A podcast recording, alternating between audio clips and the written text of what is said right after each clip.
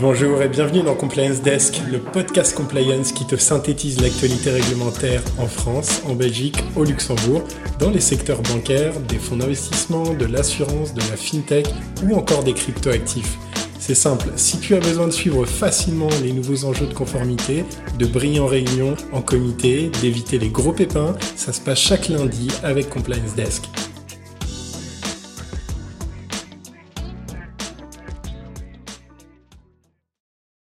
Et bonjour et merci pour votre écoute. On couvrira aujourd'hui l'actualité de la semaine passée, du 15 au 21 mai 2023. On va parler ici de réglementation de la publicité en matière de crypto, de pratiques autour des frais dans les fonds et assurances, ou encore de mise à jour de listes de pays à risque. Et commençons au niveau européen avec une première actualité au niveau de la Commission européenne qui a mis à jour la liste des juridictions des pays tiers à haut risque présentant des lacunes importantes dans leur régime de lutte anti-blanchiment et de financement du terrorisme. Alors, deux juridictions ont été ajoutées à la liste donc, des pays à risque, le Nigeria et l'Afrique du Sud, tandis que deux autres juridictions été retirées, le Cambodge et le Maroc. Alors cette liste mise à jour tient compte des informations du GAFI, donc le groupe d'action financière et des changements décidés dans sa liste grise lors de la dernière session plénière de février 2023. Ensuite, trois actualités rapides concernant l'ESMA. La première, l'ESMA a publié deux QA consolidés concernant SFDA et PRIPS. Deuxième actualité, l'ESMA a publié un guide pédagogique à l'attention des citoyens de l'UE concernant les impacts de l'inflation sur les services bancaires, d'investissement et d'assurance. Alors même si ce guide ne s'adresse pas directement aux établissements financiers, il peut quand même avoir une vocation pédagogique intéressante, notamment dans vos interactions avec la clientèle. Troisième actualité concernant l'ESMA, qui a publié une opinion concernant une mise à jour des articles 14 de la directive UCITS et 12 de la directive AIFM. Alors l'ESMA recommande une spécification plus précise de la notion de coût indu qui est mentionnée dans ces réglementations ainsi notamment que la clarification de l'éligibilité des coûts en se basant sur la liste des coûts admis reprise dans la réglementation PRIPS. Alors, ces propositions vont être soumises à la Commission européenne, mais en attendant, la position de l'ESMA est clarifiée et pourra peut-être influencer les régulateurs locaux dans des exercices d'interprétation. On passe désormais à la France avec une première actu française, le règlement général de l'AMF qui est modifié pour intégrer des obligations de publication liées à la loi énergie-climat. Alors, l'arrêté du 17 avril 2023 propose différentes modifications du règlement général de l'AMF et de sa doctrine prise en application de l'article 29 de la loi énergie-climat. Alors, on retiendra principalement que l'arrêté vise à préciser l'obligation de transmission à l'AMF du rapport que doivent élaborer les sociétés de gestion de portefeuille, les établissements de crédit et les entreprises d'investissement pour leur activité de gestion de portefeuille discrétionnaire et de conseil d'investissement dans le cadre de l'article 29 de la loi énergie-climat. Pour rappel, cet article vise une meilleure intégration des enjeux climatiques et de biodiversité au sein des politiques d'investissement et également la prise en compte de critères ESG dans la gestion des risques. Alors également, autre information à retenir, trois modèles de reporting ont été mis en place par l'AMF et seront à remplir annuellement sur la plateforme Rosa. Deuxième actualité française avec l'AMF qui sanctionne une société de gestion et deux de ses dirigeants pour des manquements à leurs obligations professionnelles. Alors, une sanction de 400 000 euros ainsi qu'un avertissement ont été adressés à la société, euh, tandis que euh, deux de ses dirigeants ont écopé de 50 000 et 25 000 euros d'amende à titre personnel. S'agissant des infractions, la commission des sanctions de l'AMF a d'abord constaté des manquements de la société de gestion à ses obligations en matière de fonds propres. Les fonds propres de la société de gestion étaient, à certaines dates, inférieurs au niveau exigé par la réglementation, la société avait commis des erreurs dans son suivi et elle n'avait pas placé ses fonds propres dans des actifs suffisamment liquidés. Deuxième point, l'AMF a retenu que la société avait perçu, pour certains fonds, un montant indu de frais de gestion en méconnaissance des règles figurant dans le règlement des fonds concernés.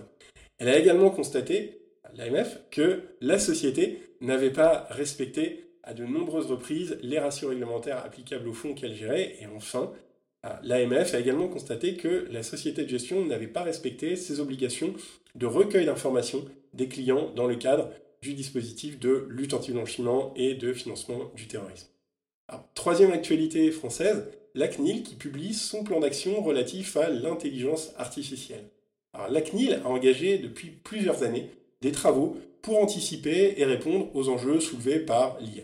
En 2023, elle va prolonger son action, notamment sur les caméras augmentées, et souhaite élargir ses travaux aux IA génératives et aux grands modèles de langage, ainsi qu'aux applications dérivées qu'on peut voir aujourd'hui, notamment avec l'exemple de ChatGPT. Alors, son plan d'action s'articule autour de quatre volets. Donc, le premier, c'est appréhender euh, le fonctionnement des systèmes d'IA et leur impact pour les personnes, notamment pour euh, leur vie privée. Ça, c'est le deuxième point.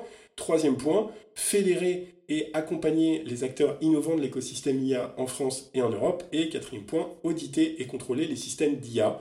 Donc savoir comment auditer les algorithmes, c'est un sujet qui a déjà été traité notamment par le pôle FinTech de la CPR, et protéger la vie privée des personnes. Ces travaux permettront également de préparer l'entrée en application du projet de règlement européen sur l'IA, actuellement en cours de discussion. Quatrième actualité française, la CNIL, qui dresse un bilan de sa campagne de sensibilisation sur les cookies. Alors, le plan d'action de la CNIL en matière de cookies, donc qui s'est euh, étalé de 2020 à 2022, avait pour objectif de favoriser la conformité des professionnels aux nouvelles règles, donc issues du GDPR et des réglementations sur les cookies, tout en assurant de la bonne compréhension de celles-ci par les internautes. Quatrième actualité française avec la CNIL qui dresse un bilan de sa campagne de sensibilisation sur les cookies.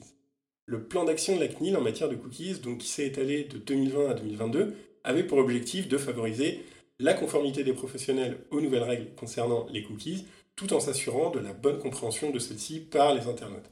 Alors la CNIL estime que l'action fut positive, avec, en juin 2022, 95% des personnes interrogées qui déclarent savoir ce que sont les cookies et 52 d'entre elles connaître précisément les évolutions réglementaires récentes sur le sujet. Pour autant, malgré ces chiffres, les internautes français ont encore une, impression d'opacité et considèrent à 68% que l'information sur les entreprises de l'écosystème publicitaire lié aux cookies est insuffisante ou inexistante. En termes de sanctions sur la période autour de la thématique des cookies, la CNIL a prononcé 8 sanctions de 2020 à 2022 pour des manquements tels que le défaut d'information, le dépôt de cookies sans consentement préalable, la défaillance du mécanisme de refus des cookies ou l'impossibilité de refuser les cookies aussi facilement que de les accepter. Le montant cumulé de ces sanctions atteint 420 millions d'euros sur la période. Pour certains acteurs euh, transnationaux, leur impact a bien souvent été dépassé. Euh, l'impact s'étend au-delà du territoire français car ces entités ont dû se mettre en conformité au niveau de toutes leurs activités européennes. C'est notamment le cas des GAFAM.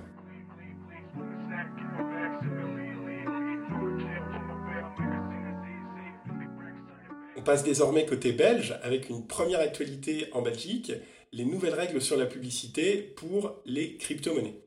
Alors, l'AFSMA a arrêté en date du 5 janvier 2023 un règlement qui vise à encadrer la commercialisation de monnaie virtuelle auprès des consommateurs en Belgique. Le règlement est entré en vigueur donc mercredi 17 mai 2023. Alors, à partir de ce mercredi, toute nouvelle publicité qui est diffusée en Belgique dans le cadre d'une commercialisation de crypto auprès des consommateurs, que ce soit des consommateurs de détail ou des consommateurs euh, professionnels, doit respecter certaines exigences, quel que soit le canal de diffusion. Donc, par exemple, que ce soit via des médias sociaux, via des sites internet, via des supports physiques.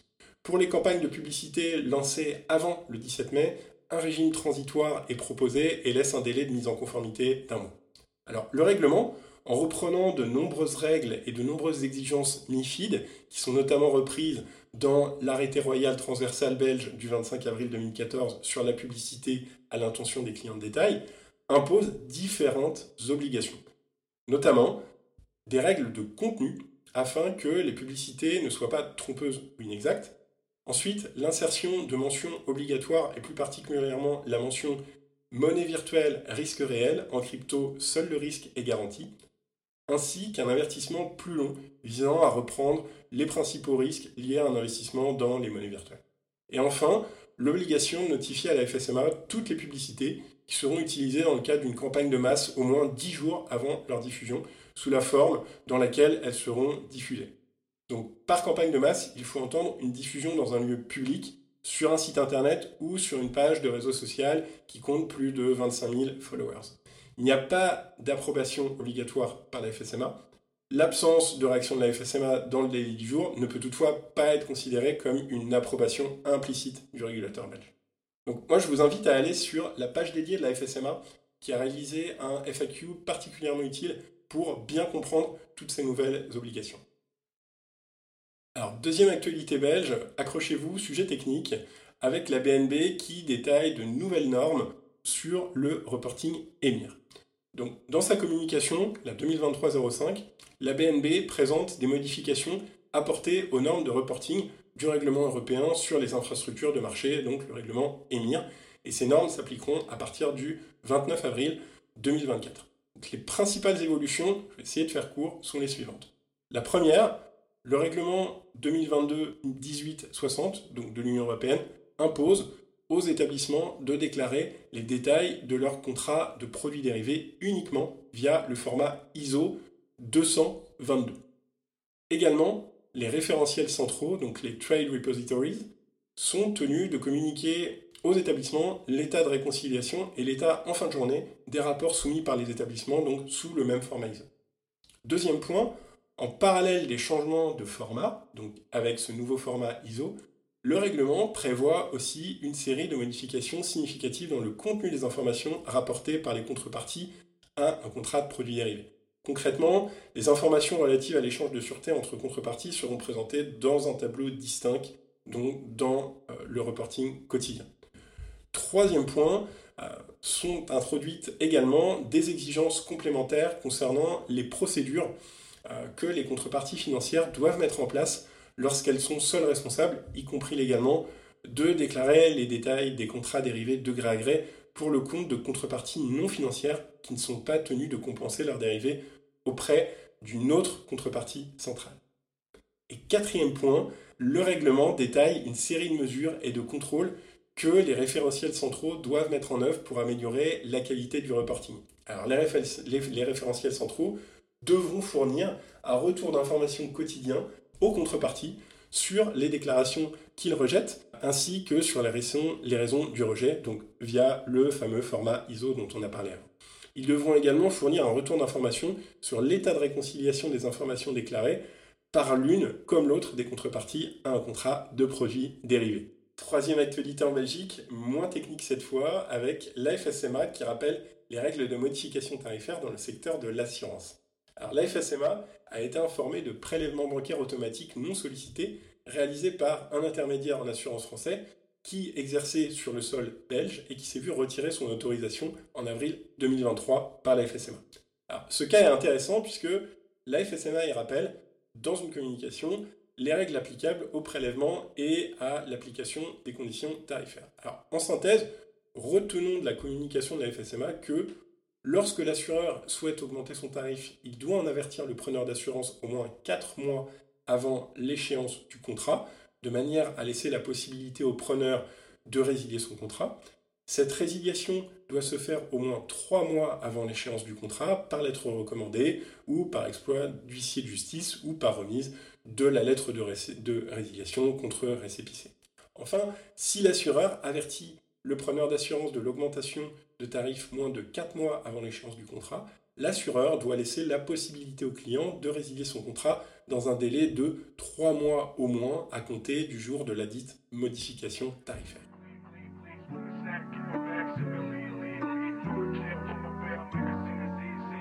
Et on termine avec le Luxembourg. Très rapidement, deux sorties de circulaires sur la semaine. Donc une première sortie concernant l'établissement et le paiement des contributions au fonds de résolution commun dans le cadre du mécanisme commun de résolution. Pour rappel, le fonds commun de résolution, c'est ce qui permet de renflouer les établissements de crédit de la zone euro en cas de crise. Il doit constamment être abondé d'au moins 1% du montant des dépôts couverts de tous les établissements de crédit agréés dans l'ensemble des États membres participant au sein de l'UE. Autre sortie de circulaire au Luxembourg qui concerne l'obligation d'utiliser le portail IMAS pour certaines procédures prudentielles, notamment euh, les demandes d'agrément, les demandes de libre prestation de services, uniquement pour les établissements soumis au mécanisme de surveillance unique. Merci beaucoup pour votre écoute et on se dit à lundi prochain.